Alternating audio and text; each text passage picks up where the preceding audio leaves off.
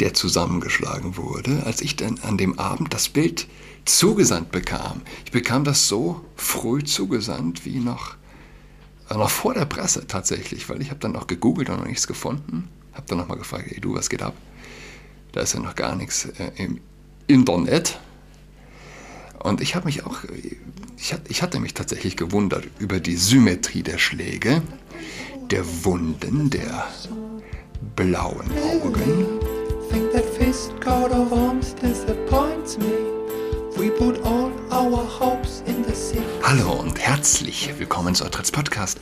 Mein Name ist Julian Adrat. Ich sende heute aus Egisheim. Gleich hinter der Tür, hinter der ich sitze, Lustwandeln die Touristenmassen durch die enge Gasse. 400 in der Stunde waren es gestern zwischen 4 und 5 Uhr am Nachmittag. Habe ich gezählt. Das klingt viel, ist aber immer noch nicht irgendwie stressig. Es ist doch ruhig hier. Ja? Denn Autos kommen hier nicht rein in die Altstadt.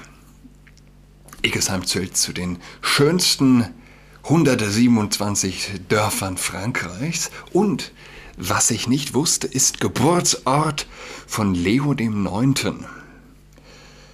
Einerseits kann man heulen, wirklich eigentlich einfach nur heulen angesichts der Schönheit dieses kleinen Ortes. Selbst der alte Stacheldraht sozusagen, die, die Gitter am Fenster des Schlössleins, äh, das sich neben der Kapelle zu Ehren des Papstes äh, befindet, sind einfach nichts als schön.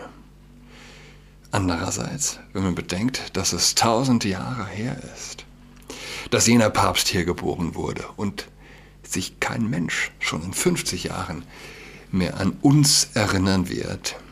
Wie geht man damit um? Es ist ein seltsames Gefühl, ja, wenn ähm, Schönheit einen an die eigene Nichtigkeit erinnert. Ich komme gerade aus der Messe. Heute ist das Hoch Fest der Aufnahme Mariens in den Himmel. Wir Katholiken feiern das. Gott den Körper, der Gott geboren hat, der Jesus geboren hat, nicht hier auf Erden verwesen lässt. Ja? Gut, die Bullen bewachen hier die Kirche. Ich war latent irritiert, als ich äh, das schnieke Polizeiauto gesehen habe, das gegenüber der Kirche parkt. Ich dachte, ist gerade was passiert? Was geht ab? Aber naja, die beiden Polizisten haben nur aufmerksam aus ihrem Auto raus beobachtet. Dabei der Ort hier hat 2000, nicht ganz 2000 Einwohner. Und ich habe äh, nicht einen einzigen Moslem bisher gesehen. Selbst die Handwerker hier sind Lokale. Wenn ich ehrlich bin, vielleicht bin ich auch einfach Berlin äh, schizophren, Berlin geschmacklich verirrt sozusagen. Äh, selbst ähm, äh, die Handwerker sind Lokale. Ja. Und ich hätte nicht gedacht, dass es so etwas überhaupt heute noch äh, gibt. Ich meine, in, in Berlin gibt es keinen einzigen Deutschen auf einer Baustelle als einfacher Arbeiter. Und am, äh, am Rathaus hängt hier ein Aushang mit Verhaltensregeln bei einem Terrorangriff. Dabei scheint nirgendwo die Möglichkeit von Terror weniger wahrscheinlich ähm, als hier. Ich bin gestern nach Colmar gefahren. Colmar ist, denke ich, bekannt. Die nächstgrößere Stadt um zu schwimmen ins Freibad. Und ich dachte mir so, oh weh, Frankreich, Freibad, was das wohl wird. Ähm, und schon vor dem Bad sitzt ein arabischer Security-Typ, um mich zu fragen, ob ich Alkohol oder so in meiner Tasche habe. Er schaut dann auch nicht nach, er glaubt mir. Meine Badeshorts darf ich nicht benutzen. Die Kassiererin macht mich gleich darauf aufmerksam. Fragt mich, ob ich eine Badehose mit habe. Ich sage, ja, hier, habe ich doch schon an. Ich dachte, ja, ich nehme mal nicht so viel mit, um mir nicht einen Spind nehmen zu müssen oder so. Jedenfalls Nö, ich muss mir einem Automaten eine Bahnhose kaufen. Okay. Und im Freibad dann Friede, Freude, Eierkuchen. Kein, kein Problempublikum. Kein einziger äh, spaßorientierter Teenager. Wie man hätte erwarten können. Gut, es war ja noch früh, erst gegen 12 Uhr. Und gleich hinter dem Eingang nochmal Security. Und äh, Teenies, die an der Garderobe arbeiten. Sehr freundlich, sehr, sehr freundlich. Also Einheimische, ja? französische Teenager, Bio-Franzosen sozusagen. Man kann ja mit, äh, man muss es dazu sagen, ja? man muss den ethnischen Hintergrund nennen, weil sonst das Bild nicht vollständig ist. Stichwort vollständig, Stichworte verständlich. Andreas Jurka, der AfD-Typ aus Augsburg war das, glaube ich, ne? der zusammengeschlagen wurde, als ich dann an dem Abend das Bild zugesandt bekam. Ich bekam das so früh zugesandt wie noch, äh, noch vor der Presse tatsächlich, weil ich habe dann auch gegoogelt und noch nichts gefunden. Habe dann nochmal gefragt, hey du, was geht ab? Da ist ja noch gar nichts äh, im Internet.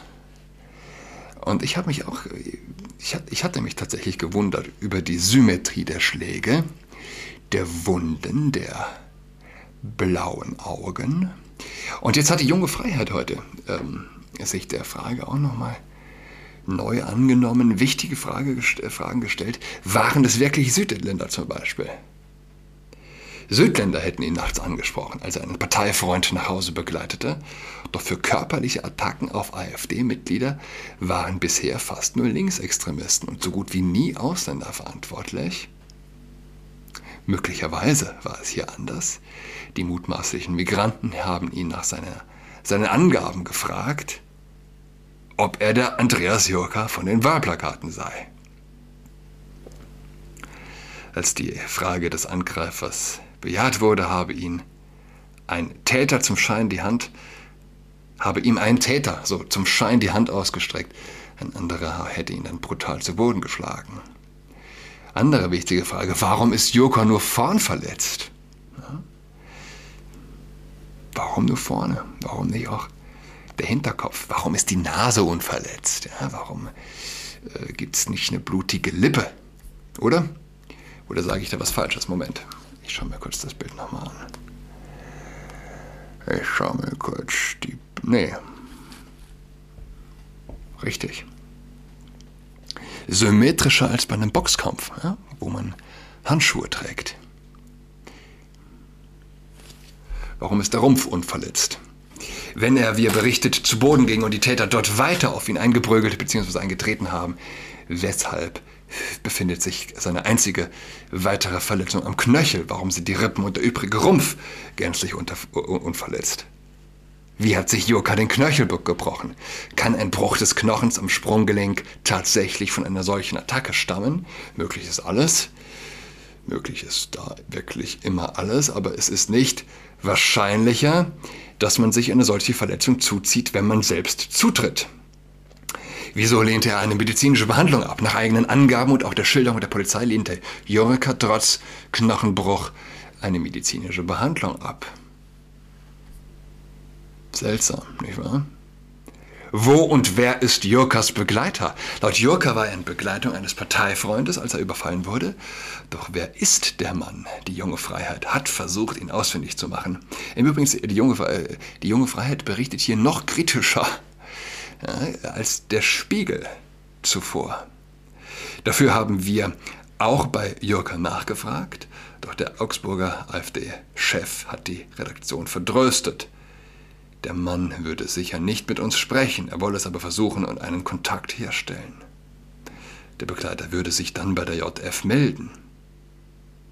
Ergebnis kein Name für den internen Gebrauch keine Rückmeldung mehr. Dabei ist der Unbekannte der einzige Zeuge der Tat. Jürka müsste ein großes Interesse haben, dass dieser seine Version bestätigt. Warum sagt der AfD-Bundesvorstand nichts? Geschah der Angriff grundlos oder politisch motiviert? Wie lief Jurka mit gebrochenem Knöchel nach Augsburg? Merkwürdig klingt auch Jurkas Erklärung, was nach der Tat geschah. Er habe, als die Schläger von ihm abließen, nach seiner Parteifreund gesucht, sei aber völlig desorientiert gewesen. Dabei sei er zunächst in die falsche Richtung gelaufen, dann habe er kehrt gemacht und ihn später gefunden, nur leicht verletzt und mit einem zerrissenen T-Shirt, denn dieser sei nach der Attacke auf ihn vorgewandt gewesen und habe sich wappnen können. Hm, hm, hm, hm. Warum blieb die Brille unbeschädigt? Naja,